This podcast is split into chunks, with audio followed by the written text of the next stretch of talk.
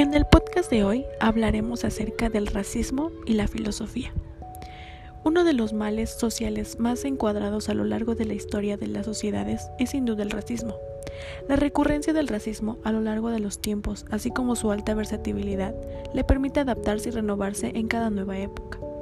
Ha dado mucho de qué hablar en la literatura, pero quizá por la gran complejidad de este fenómeno, la energía de los estudios parece haberse consumido en la exploración de su naturaleza. Parece haber quedado hasta ahora pendiente el tema de su ataque, más propiamente dicho la importancia, o quizá deberíamos decir que la urgencia de establecer formas y mecanismos y mecanismos sistemáticos para erradicarlo. Se han desprendido propuestas para contrarrestarlo, para neutralizarlo y para prevenirlo. Pero estas propuestas, unas de carácter filosófico, otras de índole legal y otras de corte educativo, no han sido formuladas de manera articulada.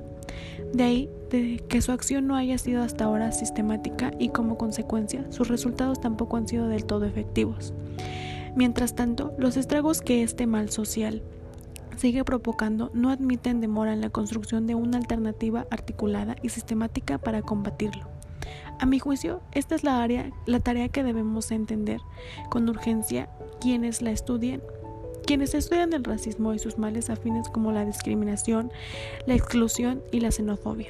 Ciertamente, la exploración de la complejidad del racismo dista mucho de ser un tema concluido, pero no puede obviarse que hay necesidad cada día más apremiante de combatirlo. Un punto de arranque de esta dirección lo constituye el reconocimiento de las propuestas de batalla contra el racismo. Existen por lo menos tres alternativas importantes que buscan minimar las fuerzas perversas de este fenómeno. Una de ellas es la que plantea la tolerancia e, y en su sentido filosófico normativo, otra es que las leyes internacionales y locales contra la discriminación y el racismo, y otra es más la que está a cargo o debería estar a cargo de los sistemas educativos escolarizados. Una de estas alternativas, como intentaré demostrar en este, este podcast, tiene una esfera de acción distinta. No corresponden a propuestas en disputa, pero hace falta atravesar claramente las competencias y los límites de cada una de estas esferas para poder definir las posibles líneas de articulación y complementariedad entre ellas. En la filosofía política dominante, la historia del racismo europeo, con sus vastas ampliaciones para la teoría y la práctica del liberalismo moderno, ha permanecido al margen durante mucho tiempo. Esto es casi tan asombroso como la marginalidad teórica. Hasta hace muy poco tiempo, de asuntos de género, digo, casi, porque aunque las relaciones de género se han estructurado profundamente, cada una de las sociedades humanas, las relaciones raciales, en el sentido aquí cuestionando, han tenido una trascendencia estructural importante, solamente por cerca de cinco siglos. Es decir, son contemporáneos, cobraron vigencia y están profundamente involucrados con la modernidad occidental desde los primeros viajes de descubrimiento hasta el neocolonialismo actual. Si se preguntara en términos rausilianos, ¿qué hechos moralmente arbitrarios sobre individuos y grupos han tenido las mayores consecuencias por su posición legal y política en el mundo moderno? El género y la raza adscrita ocuparían con certeza los primeros lugares de la lista, junto con la clase, aunque su importancia comparativa variaría de un contexto a otro. Si el contexto fuera el global del expansionismo europeo desde el siglo XV, entonces la, clasificación racial tendría un derecho indisputable a ser el más importante, pues es un ingrediente central en el proceso por el cual más de cuatro partes del globo resultaron bajo el dominio europeo y estadounidense antes del inicio de la Primera Guerra Mundial. Fue la teoría y la práctica de la supremacía blanca. La vinculación de la modernidad occidental y el surgimiento del capitalismo, la conquista y explotación del mundo no occidental es una larga historia bien conocida. Marx ya había señalado en el primer volumen El Capital, el descubrimiento de oro y plata en América, el desarraigo, la esclavización y la masiva sepultura en las minas de la población aborigen, el comienzo de la conquista y el saqueo de las Indias Orientales, la transformación de África en una madriguera madriguera para la cacería comercial de peles negras, marcaron el optimista amanecer de la era de la producción capitalista, pero Marx y el marxismo centraron en las relaciones de clase y por lo general trataron las relaciones raciales como derivadas de aquellas. Una explicación alternativa hasta la teoría crítica racial de la actualidad ha considerado en concentrarse la categorización racial no simplemente es como una variable dependiente sino como un principio estructurador irreductible de las, de las relaciones sociales, culturales y políticas en el mundo moderno. Partiendo de esta perspectiva, la conquista y la colonización de las Américas, la subyugación y exterminio de las indígenas y la masiva expansión del comercio de esclavos en el Atlántico al comienzo de la era moderna estuvieron ligados de manera integral con la construcción social de jerarquías y diferencias raciales. En el transcurso de esta transformación histórica, las ideologías imperiales de cristianos contra herejes abrieron paso gradualmente a los civilizados europeos contra salvajes incivilizados, que fueron asumidos en términos raciales biológicos biologizados ya en el siglo XVIII. En el siglo XIX era el imperio. La rápida expresión del colonialismo nazi al Pacífico y África impulsó un desarrollo de mayor de las ideologías raciales, particularmente en conjunción a la aparición de la biología darwiniana y la antropología física. En resumen, había una interdependencia constante entre el colonialismo y el racismo, entre el asentamiento de la dominación y la imperial y la formación de ideologías raciales. Todo esto quiere decir que Nunca estaremos exentos del racismo, de la discriminación, de la falta de inclusión.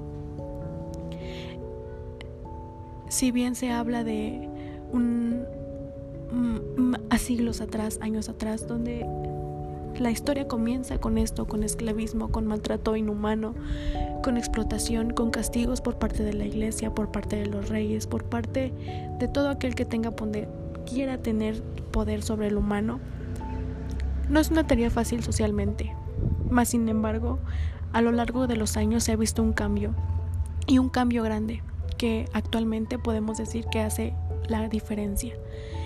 Es lo mínimo que estamos haciendo para poder revertir el daño, mas sin embargo considero que puede que vamos por muy buen camino y sé que en algún momento de la vida social de los humanos se llegará a erradicar por completo este tipo de actos.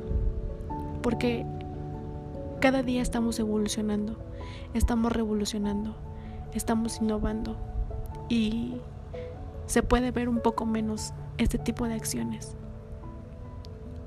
Solo espero que socialmente seamos más conscientes y pensemos en cómo podemos llegar a sentir al otro a veces ser empáticos hace la gran diferencia.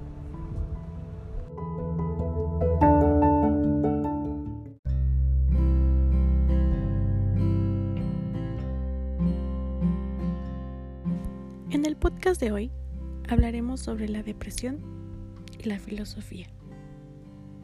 Se puede engañar a algunos todo el tiempo y a todos algún tiempo pero no se puede engañar a todos todo el tiempo. Años atrás se hablaba poco de depresión, hoy se habla más. Algunos la consideran una enfermedad de moda. Para médicos y salubristas impone incontables retos. No es para menos. Cada año se suicida un millón de personas, muchas de las cuales sufren depresión. Esto según la OMS, Organización Mundial de la Salud. Hay en el mundo 350 millones de personas deprimidas. La depresión se caracteriza, se caracteriza por la presencia de tristeza o pérdida de interés o placer, sentimientos de culpa o falta de autoestima, trastorno del sueño o apetito, sensación de cansancio y falta de concentración. Al concepto previo, agrego que la depresión puede ser endógena es decir, cuando se origina dentro del organismo debido a alteraciones bioquímicas, o exógena, cuando existen enfermedades físicas predisponentes, como la artritis reumatoide o hemiplegia, por causas externas, problemas económicos o desamores. En los países con ingresos medios y bajos, que requieren atención por trastornos mentales, neurológicos o por uso de sustancias tóxicas no reciben tratamiento. El filósofo Bungyung Chul Han, de origen coreano y contemporáneo, establece que la sociedad del cansancio y la sociedad de la transparencia sobre la depresión es una enfermedad narcisista, donde el narcisismo te hace perder la distancia hacia el otro y ese narcisismo te lleva a la depresión. Dejamos de percibir la mirada del otro, a olvidar al otro. Sostiene Han aleros, es decir, la fuerza del amor y el impulso creativo disminuyen. Al despreciar a otras personas, al no pensar en el ambiente, a no comprometerse y generar conocimiento. El individuo fija su atención en el mismo, se desdibuja, cuando no se piensa en el otro y en la importancia del entorno. La pulsión de vida decrece, la persona se centra en sus problemas, en su ego.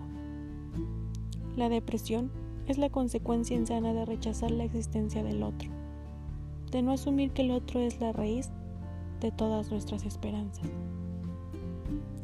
Para Epicuro, filósofo griego, da un remedio para la crisis, que puede constituir un poderoso remedio contra la fiebre decadentista, contemporánea, acabar con la apatía que invade en el mundo. Esto no es tarea de ningún salvador, ni de ninguna ideología, porque no es capaz de resolver todos los problemas de un solo golpe, sino de cada uno de nosotros. Ante cualquier cosa que quiera someternos, el único salvador que podemos recurrir es a nosotros, en nuestro propio interior. Para Epicuro, la calidad de vida y la felicidad dependen de la sabiduría de los actos personales, de la austeridad, alejarse de la perversidad, de valores falsos y alcanzar la felicidad transformándola en sobriedad, en esa virtud que es fundamental.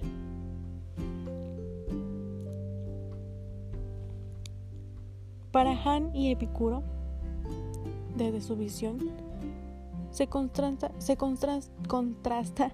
con la mirada clásica de la medicina contemporánea, enfermedad individual, y, con la cruda realidad del mundo, donde el espacio se agota. Para Rolly Guichet, filósofa y psicoanalista,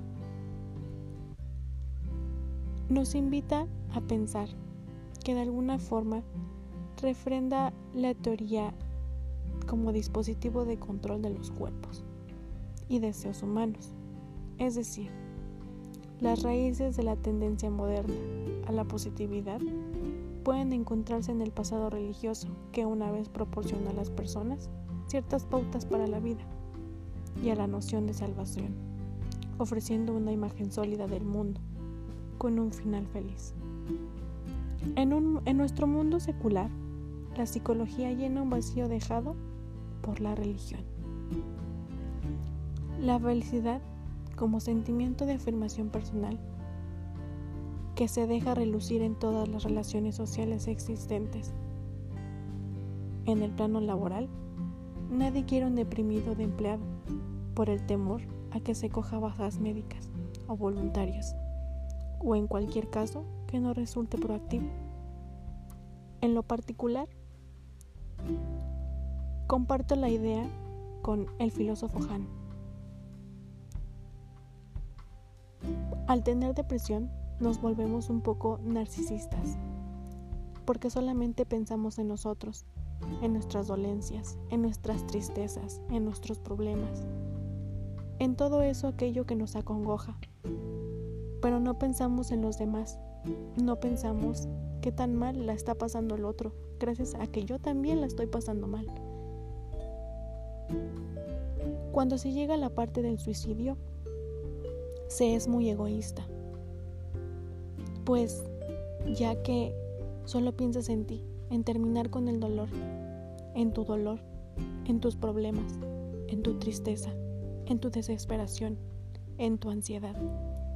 Pero no piensas en el daño que le puedas ocasionar a tus padres, a tus amigos, a tus hermanos, a todas aquellas personas cercanas a ti que te extrañarán día con día, preguntándose qué te hacía falta para que tú llegaras a, a tanto.